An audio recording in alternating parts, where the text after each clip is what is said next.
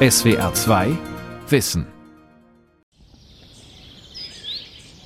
Schloss Grafeneck ist ein hübsches, ockerfarbenes Landschlösschen auf einem einsamen Bergsporn im Dolderbachtal auf der Schwäbischen Alb. Grüne Fensterläden auf mehreren Etagen, ein ziegelrotes Dach, ein barockes Holztor am Eingang, eine Ringmauer drumherum. Die Landeshauptstadt Stuttgart ist etwa 60 Kilometer entfernt. Über die Wacholderheide wehen nur manchmal die Glockenschläge des benachbarten Pferdegestüts Marbach. Ein friedlicher Platz für die Menschen, die heute hier im Samariterstift leben. Alte Menschen, Menschen mit geistigen Behinderungen und chronisch-psychischen Erkrankungen. Und es war nicht vorgezeichnet, dass dieser Ort Schauplatz eines Verbrechens wird. 1940 werden hier 10.654 Menschen ermordet. Man kann das genau präzise sagen, zwischen dem 18. Januar 1940, als die ersten Opfer hier ankamen und ermordet wurden, und dem 13. Dezember. Tötungsanstalt Grafeneck. Die NS-Krankenmorde auf der Schwäbischen Alb. Von Pia Fruth. Es ist nur zu gut bekannt, wie die Gestapo sich der Patienten von ihren Anstalten entledigt. Dieser Massenmord an hilflosen Geschützen ist eines der grauenvollsten Kapitel in den Annalen der Gestapo-Verbrechen. Grafneck und diese Euthanasieverbrechen sind eine Zäsur, sie sind diese Grenzüberschreitung, wo dieses Regime zum Massenmord übergeht. Die Täter morden mit CO-Gas und sie nehmen diese Erfahrungen mit in den Holocaust hinein. Der Historiker und Gedenkstättenleiter Thomas Stöckle erzählt, wie am 18. Januar 1940 ein Bus mit verhüllten Fenstern die ersten Opfer nach Grafeneck bringt. 25 Männer aus einer Heil- und Pflegeanstalt bei München. Das sogenannte Euthanasieprogramm der Nationalsozialisten, die Aktion T4, beginnt. Ein systematisches Mordprogramm an psychisch kranken und behinderten Menschen, die in öffentlichen Einrichtungen leben. Die Menschen, so die Ideologie, sind charakterisiert als unwertes Leben. Und unwertes Leben wurde immer so definiert, dass das Menschen sind, die nicht produktiv arbeiten. Franz Karl Bühler kommt 1864 in Offenburg zur Welt. Er ist ein begabter Schlosser. Bei der Weltausstellung 1893 in Chicago bekommt er sogar eine Medaille für ein selbstgeschmiedetes dreiteiliges Tor – die Kunsthandwerkerschule in Straßburg engagiert ihn daraufhin als Lehrer für Kunstschlosserei. Der eigensinnige Künstler wird von seinen konservativen Kollegen gemobbt und muss nach nur drei Jahren seinen Hut nehmen, als gebrochener Mann. Ihn quälen fortan Halluzinationen, Vergiftungs- und Verfolgungsängste. In der badischen Heil- und Pflegeanstalt Emmendingen geht es ihm besser. Er malt mit Ölkreide in nur zwei Jahren mehr als 150 Bilder. Experten wie Hans Prinzhorn nennen die Bilder meisterlich und vergleichen Bühler mit Van Gogh. Mit 76 Jahren stirbt der Künstler in der Gaskammer in Grafeneck. Auf dem Gelände von Schloss Grafeneck steht ab Januar 1940 eine als Dusche getarnte Gaskammer. Dort sterben beinahe 11.000 Frauen, Männer und Kinder innerhalb von nur einem Jahr durch Kohlenmonoxid. Bald schon nehmen fünf weitere Tötungsanstalten in Nazi-Deutschland nach dem Vorbild von Grafeneck den Betrieb auf. In Brandenburg an der Havel, in Alkoven bei Linz, im sächsischen Pirna, in Bernburg an der Saale und in Hadamar in Hessen. Diese sechs T4-Euthanasiestätten waren reine Vernichtungsstätten. Es war ganz klar konzipiert, dass der Mord an dem Tag der Ankunft stattfand. Das Morden läuft in allen Tötungsanstalten nach dem gleichen Muster ab wie in der Modellanstalt Grafeneck. Menschen werden mit ausgemusterten Postbussen aus den Einrichtungen geholt. Unter polizeilicher Bewachung müssen sie sich entkleiden, werden fotografiert und gewogen. Dann schickt man sie zum Duschen in den Waschraum. Die Türen werden verrammelt. Der leitende Anstaltsarzt dreht eigenhändig die Gasflasche auf und lässt durch die Brausen an der Decke Kohlenmonoxid statt Wasser einströmen. Durch ein kleines Fenster kann er zuschauen, wie die Menschen unter großen Qualen sterben. Nach 20 Minuten befördern Ventilatoren das Gas nach draußen. Wenn Leichen Goldzähne haben, werden sie herausgebrochen. Manchmal entnehmen die Ärzte auch Gehirne zu Forschungszwecken. Anschließend beginnen die Schlote der drei Krematorien zu rauchen. Else Paula Ehekircher kommt 1902 in Ulm zur Welt. Als sie 25 Jahre alt ist, liefern ihre Schwester und ihr Schwager sie in der Heilanstalt Göppingen ab. Die junge Frau sei meist teilnahmslos, gelegentlich auch aggressiv und habe Wahnvorstellungen, heißt es in der Krankenakte. Nach drei Wochen in der Anstalt flüchtet Else Ehekircher 18 Kilometer zu Fuß bis nach Geislingen zu ihrer anderen Schwester. Obwohl sie offenbar sehr verängstigt und verzweifelt ist, muss sie noch am selben Abend wieder in die Anstalt zurück. Nach 13 Jahren wird Else Ehekircher im Juni 1940 nach Weinsberg verlegt und am 11. Dezember 1940 in Grafeneck ermordet. Ihre Patientenakte in Weinsberg trägt den Vermerk Ungeheilt entlassen. Die Planungen zum flächendeckenden Mordprogramm des NS-Regimes beginnen einige Monate bevor die ersten Opfer in Grafeneck eintreffen. Im Oktober 1939 unterschreibt Hitler einen Befehl, den er später auf den 1. September, den Kriegsbeginn, zurückdatieren wird. Dieser Führerbefehl ist eine carte blanche zum Start der Aktion T4, 20 Prozent aller Menschen, die in Heil- und Pflegeanstalten leben und den Staat Geld kosten, sollen umgebracht werden. Insgesamt sind das rund 70.000 Menschen. Es ging natürlich auch darum, Ressourcen freizusetzen für den Krieg. Es ging auch um die Mediziner, es ging um die Pflegekräfte, die natürlich im Krieg eingesetzt werden. Man hat lang diskutiert, warum beginnen diese Euthanasieverbrechen gerade im deutschen Südwesten, ganz schnell gefolgt vom Nordosten. Und da gibt es die Position in der Forschung, dass es damit zu tun hat, dass das diese Regionen waren, wo 1939 prognostiziert wurde, dass da zuerst die Lazarettbetten knapp werden sodass in der Planung von vornherein klar war, ein Teil dieser Heil- und Pflegeanstalten, so nannte man diese Kliniken damals, die werden der Wehrmacht übergeben und werden zu Lazaretten umgewandelt. Teure Krüppel und Ballastexistenzen, wie man sie damals verächtlich nennt, müssen also weg, schnellstmöglich und unter strengster Geheimhaltung, um Proteste aus dem In- und Ausland zu vermeiden.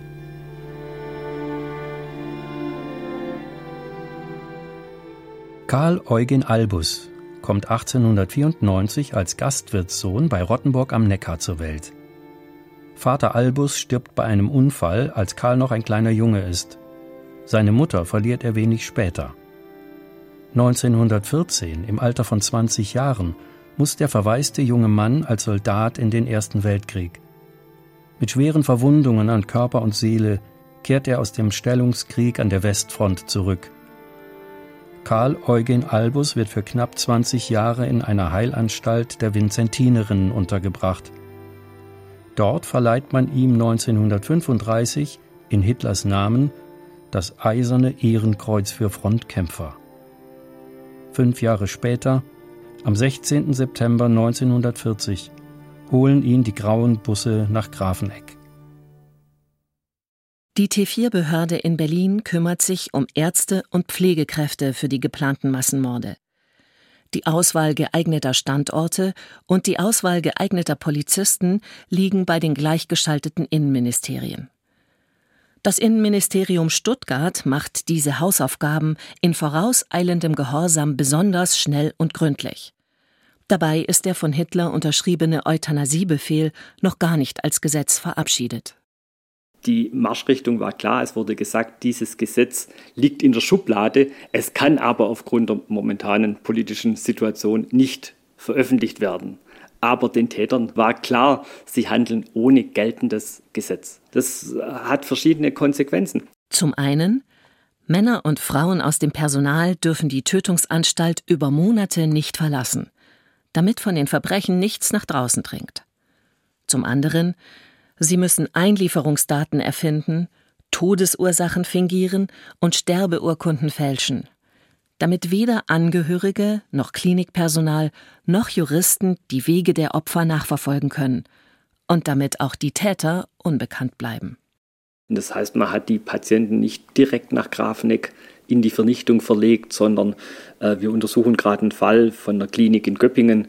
Da wurden alle 300 Patienten, die wegkamen aus dieser Klinik 1940, in sogenannte Zwischenanstalten verbracht, also sprich nach Weinsberg, in die Weißenau oder nach Winnenden und von dort dann manchmal nur nach wenigen Wochen nach Grafeneck. Das einsam gelegene Schloss Grafeneck erscheint dem Stuttgarter Innenministerium als geheimer Standort für die geplanten Massenmorde ideal. Am 14. Oktober 1939 bekommt Stadtpfarrer Fischer im wenige Kilometer entfernten Münsingen ein eiliges Einschreiben. Pfarrer Fischer ist Vorsitzender der Samariter-Stiftung, die auf dem Anwesen in Grafeneck damals ein Behindertenheim betreibt. Der Münsinger Landrat lässt es durch sein Schreiben mit sofortiger Wirkung schließen und rettet allen 110 Insassen damit unbeabsichtigt das Leben. Das Heim ist bis spätestens heute Abend von den Insassen und den Pflegepersonen zu räumen. Die Schlüssel sind mir zu übergeben. Die gesamte zur Anstalt gehörende Einrichtung sowie die Vorräte sind zurückzulassen. Theodor Heinrich Künast kommt 1904 in der Ukraine zur Welt. Im Juni 1939 zieht die Familie nach Göppingen. Theodor Künast leidet an Schizophrenie. Er gehört zu den sogenannten Staatspfleglingen der Göppinger Fachklinik Christophsbad, zu den auf öffentliche Kosten untergebrachten Patienten.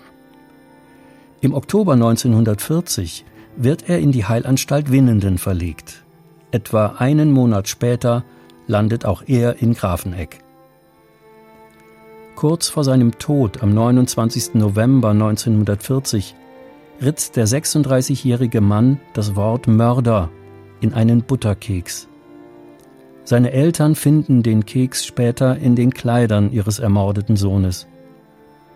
Das Personal der Landespflegeanstalt Grafeneck schickt einen sogenannten Trostbrief an die Eltern. Ihr Sohn Theodor Heinrich Künast ist zu unserem Bedauern ganz plötzlich an einer Lungentuberkulose mit anschließendem Blutsturz verstorben. Bei der geistigen, unheilbaren Erkrankung ihres Sohnes ist der Tod eine Erlösung für ihn und seine Umwelt. Euthanasie ein schillernder Begriff, der natürlich wörtlich aus dem Altgriechischen heißt der gute oder der schöne Tod, was aber um 1900 bereits übersetzt wird als Vernichtung Lebens, unwerten Lebens. Diese Unterscheidung von wertem Leben und unwertem Leben wird lang, lang vor dem Nationalsozialismus artikuliert. Und ich denke, das Spezifikum des Nationalsozialismus ist es, diese Strömungen in politische Praxis und politische Realität umzusetzen. Einen fruchtbaren Nährboden für die Verbrechen in Grafeneck hatten Wissenschaftler, Ärztinnen und Politiker bereits Jahrzehnte zuvor bereitet. Unter dem Begriff der Eugenik, der sogenannten Erbgesundheitslehre, waren Ideen zur Verbesserung der menschlichen Rasse bereits Ende des 19. Jahrhunderts aus Großbritannien und den USA ins Deutsche Kaiserreich geschwappt.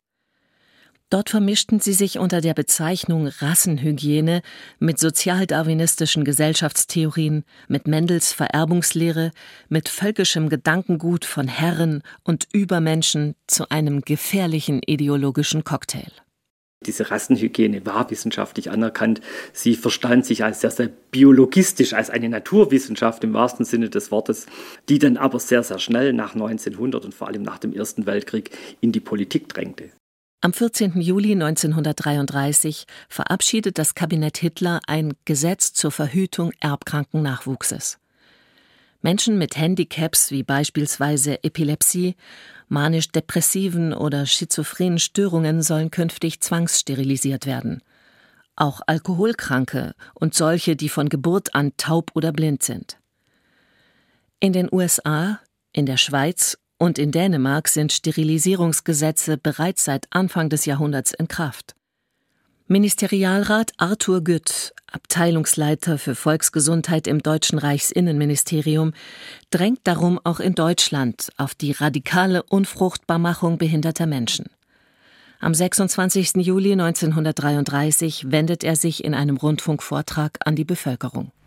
Nicht die wirtschaftlichen Gesichtspunkte stehen also im Vordergrund, sondern das wahrhaft soziale Mitempfinden, weil jede im Gesetz aufgeführte Krankheit oder Geisteskrankheit ein unendliches Leid für den Kranken und seine Angehörigen bedeutet. Der Gedanke der Zucht und Auslese nimmt immer groteskere Formen an. 1936 hält Reichsärzteführer Gerhard Wagner vor dem Führungsnachwuchs der NSDAP auf Burg Vogelsang in der Eifel einen eineinhalbstündigen Vortrag. Wagner schwadroniert vom tausendjährigen Reich und von gottgewollten Naturgesetzen, in denen stets das Starke über das Schwache siege. Und genauso ist es bei den Menschen. Das ist der Willen des Schöpfers, nicht wahr? Und die Herrschaften sollen mir vom Leibe bleiben mit ihrem Dogma und mit ihren dummen Sprüchen, nicht wahr, dass das unchristlich wäre und dass das etwas wäre, was Gott nicht will. 1937 schließlich formuliert die Wochenzeitschrift der SS öffentlich und unmissverständlich man müsste ein Gesetz schaffen, das der Natur zu ihrem Recht verhilft. Die Natur würde dieses lebensunfähige Geschöpf verhungern lassen. Wir dürfen humaner sein und ihm einen schmerzlosen Gnadentod bereiten. Zwei Jahre später beginnen die systematischen Tötungen, auch ohne geltendes Gesetz.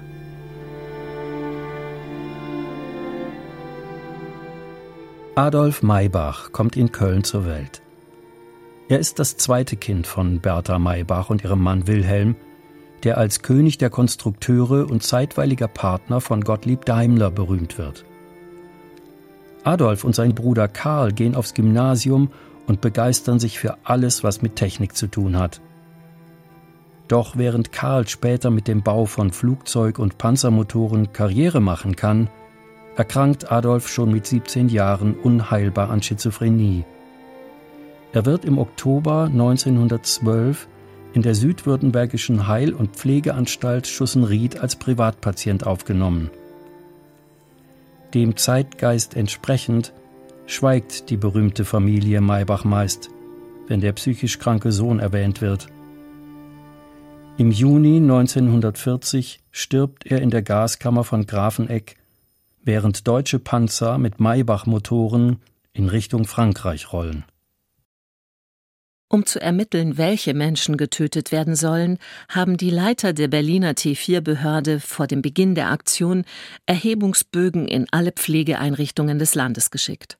Das erste Kriterium war die Frage, wer kann noch produktive Arbeit leisten. Die zweite Frage war, wer ist länger als fünf Jahre in der Klinik. Die dritte Frage war, wen hat ein Gericht eingewiesen, also sozusagen die Suche nach den biologischen Kriminellen. Und die vierte Frage war die nach der Rasse. Wer nur eines dieser Kriterien erfüllt, kommt für die Ermordung prinzipiell in Frage. Wer letztlich wirklich von einem Berliner Schreibtisch aus zur Ermordung ausgesucht wird, erfahren die Betroffenen in den Kliniken erst, wenn die grau angestrichenen Busse aus Grafeneck bereits im Hof stehen. Menschen, die sich als Ärzte und Pflegerinnen ausgeben, lesen Tötungslisten vor. Sie schreiben Nummern mit Filzstiften auf die Handrücken der Todgeweihten. Bewaffnete Polizisten zwingen sie danach, in die bereitstehenden Busse zu steigen. Wer sich sträubt oder wehrt, wird festgegurtet und mit Medikamenten gefügig gemacht. Wenn wir dann in die Statistik hineinschauen, dass zum Beispiel aus der Klinik in Emmendingen 700 Menschen hier in Grafeneck ermordet werden und wir wissen heute, dass maximal drei Busse unterwegs waren, die 75 Patienten mitnehmen konnten. Dann kann man leicht ausrechnen, dass die Busse mindestens zehnmal von hier nach Emmendingen fuhren. Die Patienten wussten auch sehr genau, was das bedeutet, wenn diese Busse kommen. Und ganz zu schweigen natürlich von Pflegekräften oder Medizinern. Natürlich wusste auch die Bevölkerung hier, was es bedeutet, wenn diese Busse vorbeifuhren. Und die haben uns erzählt, dass man sogar in der Nacht die Schreie von den Menschen hören konnte, die da in diesen Bussen drin saßen. Helene Krötz kommt 1919 in Oberurach bei Schorndorf zur Welt. Nach einer Hirnhautentzündung ist sie geistig behindert. Sie lernt erst spät laufen und spricht nur wenige Worte – der Hausarzt diagnostiziert Idiotie und rät der kinderreichen Familie, das Mädchen in einer Anstalt unterzubringen. Mit sieben Jahren kommt sie in die Heil- und Pflegeanstalt Stetten. Helene singt gerne, kann sich Melodien merken, aber keine Texte. Meistens hat sie ihre Puppe im Arm. Oft schlendert sie auch durch den Garten. Arbeiten kann sie nicht. In ihrer Akte steht: Helene ist sehr nett und anschmiegend, Durch Liebe und gute Worte lässt sich sehr viel bei ihr erreichen. Bei Lob freut sie sich über die Maßen. Wenn sie muss, spricht sie gut in Sätzen. Ihre Eltern und Geschwister hängen arg an ihr. Alle paar Wochen kommt eine der Schwestern zu Besuch. Am 18. September 1940 fahren in Städten zum dritten Mal die grauen Busse aus Grafeneck vor. Helene Krötz ist 21 Jahre alt und steht auf der Transportliste.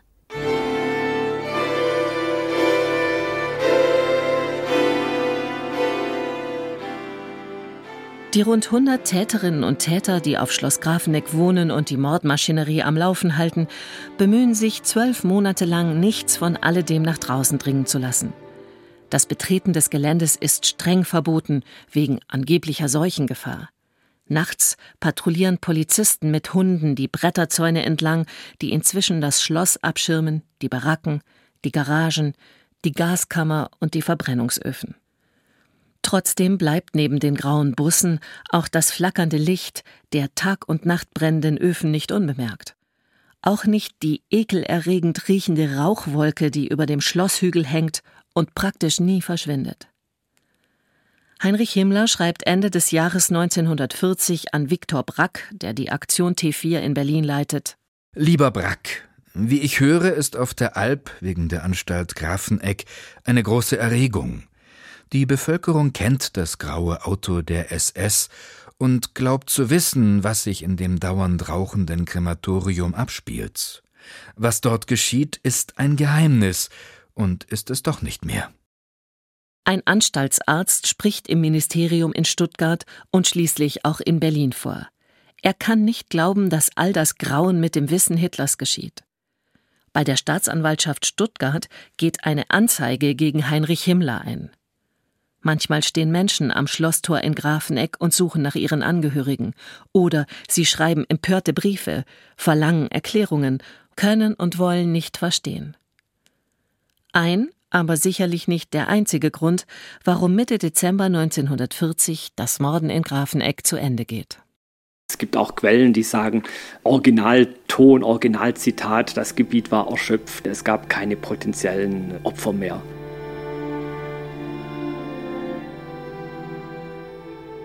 Dieter Neumeier wird 1933 geboren. Als er zwei Jahre alt ist, macht die Mutter mit ihm einen Ausflug nach Stuttgart zum ehemaligen Jagdschloss der Herzöge, Schloss Solitude. Der Junge stürzt eine Steintreppe hinunter. Unten steht ein großer Hund. Das Kind erleidet einen Schock und kann nicht mehr richtig sprechen. Die Mutter kümmert sich, aber wenig später stirbt sie an Tuberkulose. Auf Zureden einer NS-Frauenschaftsschwester bringt der Vater seinen Sohn mit dem Sprachfehler in ein Heim für geistig Behinderte. Der siebenjährige Dieter Neumeier wird am 12. Dezember 1940 vergast. Einen Tag vor dem Ende der Krankenmorde in Grafeneck. Die Vernichtungsanstalt auf der Schwäbischen Alb wird geschlossen.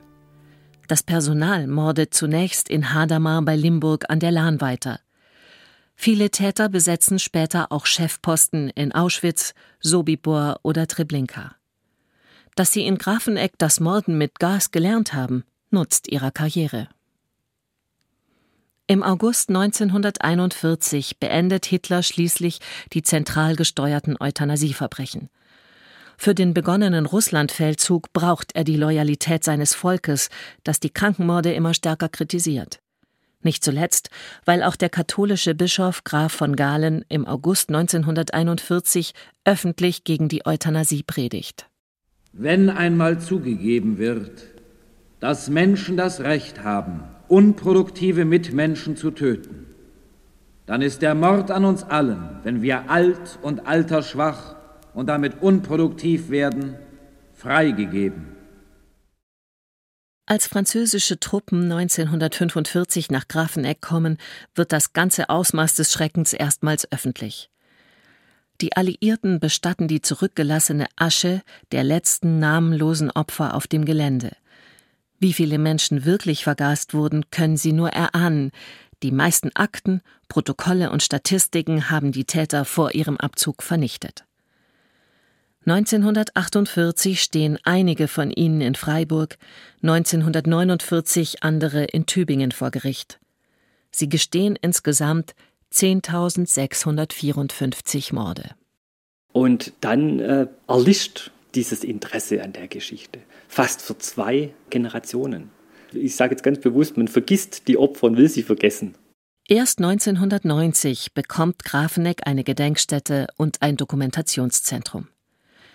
Der Historiker Thomas Stöckle leitet beides bis heute und stellt fest, in der Enkel- und Großenkelgeneration der Opfer hat das scham- und schuldvolle, manchmal auch ideologisch aufgeladene Schweigen dem Wunsch nach Aufklärung Platz gemacht. Es gibt immer mehr Nachfragen nach diesen Opfern. Die kommen aus Kliniken, die kommen aus Städten, die kommen von Landkreisen, die kommen von den Familien.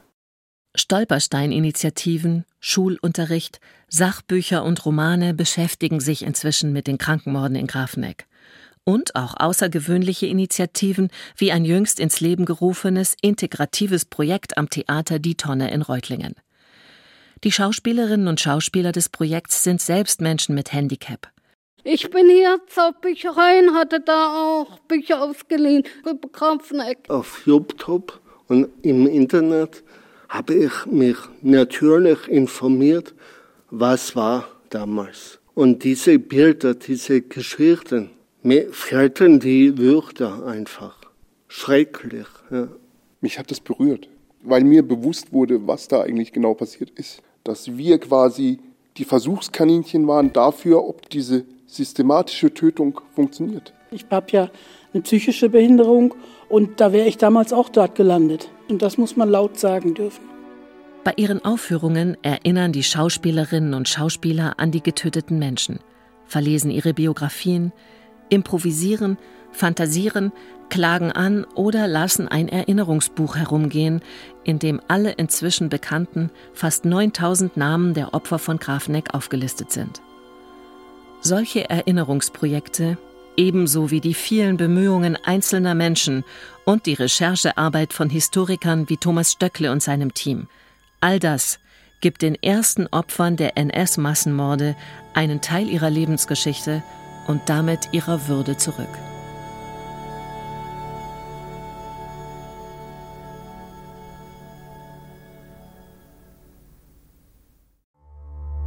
SWR 2 Wissen. Manuskripte und weiterführende Informationen zu unserem Podcast und den einzelnen Folgen gibt es unter swr2wissen.de.